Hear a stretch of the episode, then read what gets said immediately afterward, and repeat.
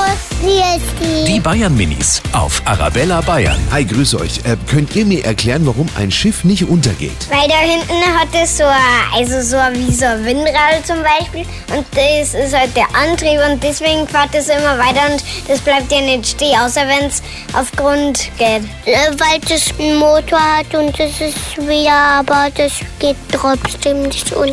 Ein Schiff geht nicht unter, weil das sind ja die Propeller ähm, und die treiben das Schiff an. Weil es hat Luftreserven. Die Bayern Minis auf Arabella Bayern.